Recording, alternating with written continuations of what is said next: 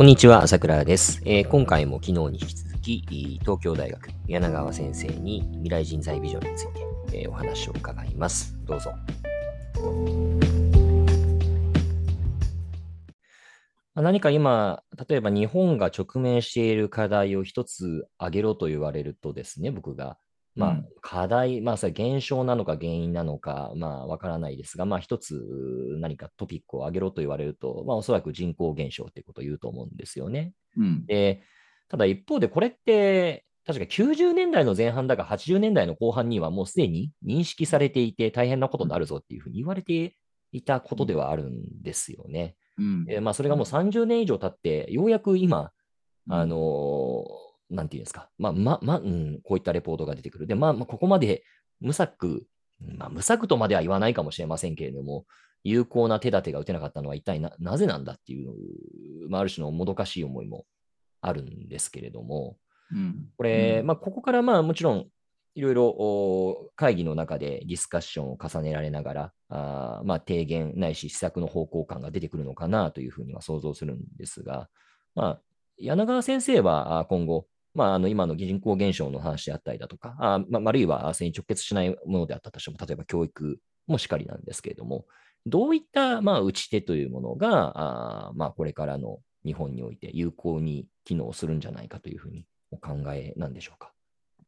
そうですね、まあ、人口減少の問題、あるいはその少子高齢化の問題っていうのは、おっしゃるようにずっと言われてきていて、はい、で、まあ、これに対しての対策が、まあ、未だに十分に打ててないっていうのは大きな課題なんだと思うんですよね。でただ、まあ、なかなか、こう、簡単にできる政策がなかったっていうのも事実だろうと思うんですよね。はい、やっぱり、その、はいえー、無理やり子供を産ませるっていうようなことも当然できないわけですし、どうやったら人々が、えー、安心して子育て、出産ができるようにしていく環境を作っていくのかっていうと、ある意味でやっぱり経済の仕組みであるとか、その生活のスタイルみたいなの全部変えていかなきゃいけないので、はい、なかなか小手先の政策では難しいっていうことも事実なんだと思うんです。で、まあそう難しいって言ってる間にその何十年も来ちゃったっていうのは、その通りなので、ええ、あのしっかり子供が安心して産め、ま、産んで育てられるような環境を作っていかなきゃいけないっていうのは、まあ、一個の塊としてはあるんだと思います。ええ、で、その政策をやりつつも、やっぱり、その、当然今、子供が例えば急に生まれるようになってもですね、えー、その人たちが生産年齢人口になっていくには、まだ20年近くかかるわけで、そうですね。この20年どうやって日本が乗り切るのかあるいはもうもうちょっと言うと、その人口増えていく時のための30年どう乗り切るのかっていうのことを考えると、やっぱり人口減少していく、高齢化していく中で、まあ、あの、生産性を上げていくしかないっていうことになるわけですね。はい。で、そうするとよくよく考えてみると、まあ人口減ってるんだけれども、じゃあ本当に今いる生産年齢人口の人たちがフルフルに活躍できてるかっていうと、うんはい、そんなことは全くないので、でね、全くないってちょっと言い過ぎなんですけど、あの、十分に活躍できてない、活躍したいんだけどしてできてない人たちがいっぱいいるわけで、で、まずはそういう人たちにしっかり活躍の場を与える。あるいは活躍できるような能力を身につけてもらうっていうことが、うんうん、まあ、一番大事なんだろうというのが今考えている、まあ、大きな一種ではあるんですね。なるほど、なるほど。で、まあ、活躍できてないっていうことでいけば、例えば、まあ、しっかりと働きたいと思っている女性の方が、うん、まあ、パートに甘んじていたりとかですね、えー、えー、まあ、十分、その、本当は例えばすごく、えっ、と、高度な教育を受けているんだけれども、それを活かすことができないような単純作業の労働にしか、なかなか働く場所が見つけられないっていうような、はい環境があったりするので、やっぱりこういうところはしっかり変えていかなきゃいけないだろうと思うんです。で、もう一つ大きな話が、やっぱり学び直しとか、リカレント教育とか、リスキリングとかって最近言っている話で、うんうん、やっぱりある程度こう会社でずっと来ちゃったんだけれど、今必要とされている能力を本当に持ってるかっていうと、十分にそれがなくて、えー、例えば転職機会をうまく活かすことができないとか、同じ会社にいても、もっとその能力が発揮できるはずなのに、うん、えー、まあ、まあ、なんとなくずるずる来てて、まあ、この会社にクビにならないから、もう活躍できなくても、この会社にこのままいればいいやみたいな思ってる人とかですね。やっぱりそういう人たちがいるのはもったいないので、から、その、まあ、これは先ほど冒頭おっしゃっていただいたみたいに、もう10年ぐらい前から、この学び直しの重要性ってのはずっと訴えてきてるんですけど、ええ、ぱりその社会人の新たな学び直し、スキルアップ、で、ここをどれだけやっていけるかっていうのが、まあ、大きな鍵なんだろうと思っていて、ではい、そこは企業でも大事だし、大学だとか高等教育機関も、やっぱりそのためにどういうプログラムを提供できるか、何ができるのかっていうことをまあ考えていかなきゃいけないんだっていうのがまあ大きな一周ですね。なるほどあ。ありがとうございます。まあ、言うなれば、その、まあ、生産力を考える上で、えー、ちょっと原油戦力が、まあ、今のままではあなかなか十分にワークしきれないと。で、おそらく考え方として、じゃあ外部から補強していくっていう考え方も一つあるんでしょうけど、まあ、今おっしゃっていただいたのは、主に原油戦力をよりなんと言いますか、強化するという、そういう施策なのかなというふうに思います。うん。うん、これ、あの、半ば、まあ私の感想というか、最近よく思うことなんですけれども、よくあの、会社の一つの使命として雇用の創出ってことを言われるじゃないですか。うんうん、で、まあこれ実際その通りだと思う一方で、うん、うん最近ちょっと本当かなと思うところがあってですね。うん、いや、今、例えば本当にどこも人で足りない足りないっていうふうに言っていて、えー、困っていると。で、そんな中、ものすごい人たちを抱え込んで、えー、まあ、例えばちょっとうん、あえて悪い言い方、極端なステレオタイプな例を言うと、低賃金で、えー、雇っていて、えー、労働生産性の向上を促していないような状況の会社が仮にあったとしたら、これむしろ世の中の貴重な戦力を占有しているという点において、社会悪なんじゃないかなっていうふうに思ったりですね。ちょっとあの極端な例で言ってますけど、うん、なので、ちょっと本当にあの、例えばスタートアップなんかと僕が面している時でも、たまにあのそういうチームを拡大して、えー、人を採用することが、まあ、自分たちの、まあ、ある種の価値といいますか、社会貢献なんだっていう人たまにいるんですけど、うん、最近ちょっとそれ違うんじゃないかなっていうふうに考えるようにはなってますね。うん。でさっきのあの女性だとか、まあ、パートのに甘んじてるっていうようなお話っていうのは、おそらく高度にあのインセンティブ設計の、あのまあ、税制等を含めたインセンティブ設計のお話なのかなというふうに思いますし、一方でリスキリングのところですよね、社会人の学び直しっていったところ、これどう促していくかっていったところ、おそらくこれは個々人に働きかけていく何かの動機づけっていうものもあれば、まあ、会社に対して働きかけていくっていう動機づけ、まあ、おそらくいろんなアプローチがあるんじゃないかなというふうに伺いながら感じた次第です。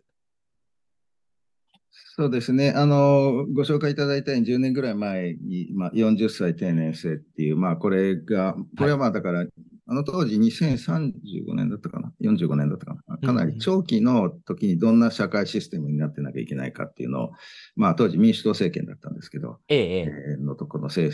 府の提言としてまとめたのの一個なんですけど、ええ、それは40でみんなあのリタイアしてもらうという話ではなくて、まあ75歳まで元気に活躍するための40歳定年制ということで、まあ40ぐらいで一度そのキャリアを見直してもらって、えー、まあ1年か2年ですね、しっかりその学び直し、まあリカレント教育が受けられるような、みんながですね、受けられるような社会構造っていうか、まあ雇用システムっていうか、まあそういうものを作ったらどうかというのが、まあ、あの、提言の大きな趣旨だったわけなんですけどね。まあ、ただ、あの、ネーミングが刺激的だったので。当時話題になりましたね。話題になって、あのだいぶ誤解もされたりしたしっていうことではあったんですけど、やっぱりどこかのタイミングでしっかりそのスキルアップをするっていう、そのために時間と労力をかける社会にしていくっていうことは、やっぱりこれだけ、えー、環境変化が早くて、だけど寿命は伸びていて、その55で定年になって、まあその後、有事的な生活を数年送って、それでまあ亡くなっていくっていう社会でないんだとすると、やっぱり50年こう、ずっとその、例えば二十歳ぐらいで培った能力でですね、まあそれを積み上げていく形で働くって、やっぱりなかなか難しいんだろうなっていうふうに思っているので、ええ、やっぱりそういうところは、おっしゃるように、えっ、ー、と、ただ、ただなかなか、あの、個人が全部それができるわけではないんで、個人がやる気を持ってもらうのも大事なんですけど、はい、やっぱり企業がそういう雇用システムを提供するとか、あるいは政府が何らかの補助をするとか、えー、まあ、あとは大学とかじゃあどんな学び直しをしたらいいのかって言われてもなかなか、雇用システム、あの、大学もそういうものがうまく提供できてるわけではないので、やっぱりそこも工夫が必要だしっていう意味では、はい、トータルでまだまだ考えるべきことは多いんだろうなっていうふうに思います。えー、なるほど、なるほど。今の点、例えばですね、一つポジションを取ってですね、まあ、ちょっと一番ラディカルな方向感で、例えば方向感を出すとするとですね、えー、まあそんなの結局のところ、マーケットメカニズムに合わせて人が評価されるようになればいいのであって、うん、えー、そんなにあの例えば政府が温情的な政策パッケージを用意してやるというよりも、うん、ちゃんともう市場原理の中で人々が評価されるようになればいいんじゃないかっていう立場もあると思うんですよ。で、まあ、それが分かりやすく言うと、例えばじゃあ年功序列って全く持って能力だとか、会社に提供している付加価値と関係ないですよねだとか、まあ、あるいは終身雇用もしかりで、えー、そこも別に会社に対してる付加価値と実は連動しないまま、あある種雇用が保障されている。でそれは一見、あの極めて、えー、なんて言いますか、温情的なあシステムにも見えるんだけれども、裏を返すと、そのメンバーシップから外れてしまった人たちっていうものを、一生そういったメンバーシップに加入させないような仕組みになっている。まあ、あいわゆる正規社員、非正規社員の話ですよね。僕の少し上の世代が、いわゆる、あの、何でしたっけ？ロストエイジでしたっけ？なんなんて言うんでしたっけ？あの、あの、まあ、就職氷河期の方々で、で、あれってあの、まあ私の目から見ても理不尽だなと思うのは、まあ、ある種、例えばどこかの会社がリストラをしたって言ったらなんてひどいんだっていうふうに言うわけですけれども、新卒採用絞ったって言っても誰も何も言わないんですよね。ただ実は起こってることとしては実は同じで、うん、えー、なおかつその時々の、ね、自分がたまたま大学3年生だから院の1年生の時の景気の良し悪しと、その時の、まあ、ある種一発芸にも似た面接の結果によって、うん、えー、自分の生涯の年収というものが半ば固定化されるって、どう考えても私としてはなんか理不尽な制度なんじゃないかなっていうふうに思ったりするところもありですね。うん、ある種、そういうもっと市場原理に近いような評価のされ方をすればいいんじゃないかという立場も考えうると思うんですけれども、うん、これ、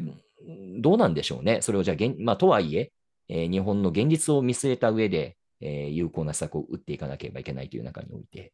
何が機能するのかなってちょっと私もまだ整理がついてないところなんですけどね。そうですね。あの、非常に重要な点だと思いますね。えっと、はい、多分話をするときには、理念系としてこういう社会にした方がいいんじゃないかという話と、はいはい、それから今の制度がある中で、そこからどう変えていくかうんうん、トランジッションフェーズをやっぱり考えなきゃいけないので、移行期の課題も含めてどう変えていくかっていうのはちょっと別の問題なんだろうとは思います。うんうんうん、なるほど。で、まあ少し理念系に近い話からすると、はい、やはり、えっと、現状は、あのそのマーケットメカニズムがうまく働かないような形になっていて、はい、で雇用契約っていうのは結局、その短期の有期雇用契約ですよね。まあだから非正規の社員雇うような雇用のやり方でなければ、無期の雇用契約で、無期って言ってはまた定年まで雇う。原則定年まで雇うっていう、この契約しかないので、ええ、それがまあメンバーシップ型っていう話になっていて、はい、あのー、まあ一度入ったら、会社はなかなか組にはできないし、はい、まあ、移る自由はあるんですけど、会社はなかなか解雇できないっていう仕組みになっていると。い。うところが、やっぱりマーケットメカニズムを十分に発揮させない、まあ、大きな障害になっていて、まあ、先ほどのように、新卒で取るときにですね、やっぱり結構、会社側は、まあ、この人をな40年ぐらい雇うことができるかという前提で、まあ、人を取らなきゃいけないはい。話になっていると。で、そうすると、だから、本来であれば、もう少し雇用期間っていうのは、あの、柔軟に、はい、当事者が、えっ、ー、と、じゃあ、じゃあ5年契約でとか、10年契約でとか、うんうん、20年契約でとか、あるいはもっと超長期の50年契約でとかっていう、はい、契約期間も当事者が選べた方がいいんじゃないかと。いう考え方は当然あって、はい、で、えっ、ー、と、先ほどの40歳定年制の話は、えっ、ー、と、少しだいぶ本当はそういう要素が入っていて、えええー、まあ何も書いてなければデフォルトは20年と。だから40歳なんですけど、うん、なるほど。20年なんだけど、えー、その他のそれより短い契約も長い契約も、契約期間を明示して、かけ、あの、でき、あの、すればえー、有効な契約になるようにしようと。ということで、契約期間の柔軟化を狙うっていうのが、まあ少しあの専門的な話なんですけど、ええ、重要なポイントだと思っていたっていうことですね。だから、一つはやっぱり雇用期間の柔軟化を図らないと、えー、おっしゃってたような意味でのマーケットメカニズムはうまく機能しないっていうことになります。はい、で、ただそれを実現しようとすると、現状はやっぱり、その、さっきの無期雇用で定年までっていうのがデフォルト契約になっているので、えー、それを変えていくことがなかなか難しいっていう課題と、うん、それからもう一つは、えー、やはり就職する側と雇う側では、あの、情報の非対称性がすごく大きくて、そうですね。まあ、どちらかというと、その、えー、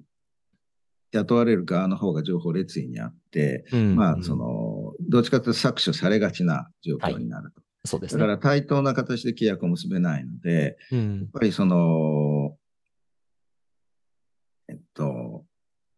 その独占的な地位の乱用みたいな形で、あの、雇われ、雇う側が、はい、あの、都合のいい契約をしてしまうんじゃないかっていう懸念があるわけなんですよね。うんうん、労働契約上の保護って、まあ、どっちかというとそういうところから来てるんですけど、はい、だから、まあ、本来であれば、やっぱりそこはでも、独禁法で対処すべき、競争政策で対処すべき世界で、から、極めて理念的に言えば、雇用期間は契約上の当事者間で定めると。でそこの自由度を持たせることで、多様な契約を認めて、それでマーケットメカニズムをうまく働かせると。ただし、今のようなその搾取的な契約をしてされてしまうことに関しては、独禁法できちっと手当てをして、えー、雇われる方があんまり不利益にならないにするっていうのが、うん、まあ、理念的なやり方なんだろうと思うんですけど。ええで、まあ、そこにどうやって近づけていくかっていうのを、まあ、考えるっていうのが、まあ、一つのスタイル、一つの、まあ、方向性なんだと思います。なるほど。なるほど。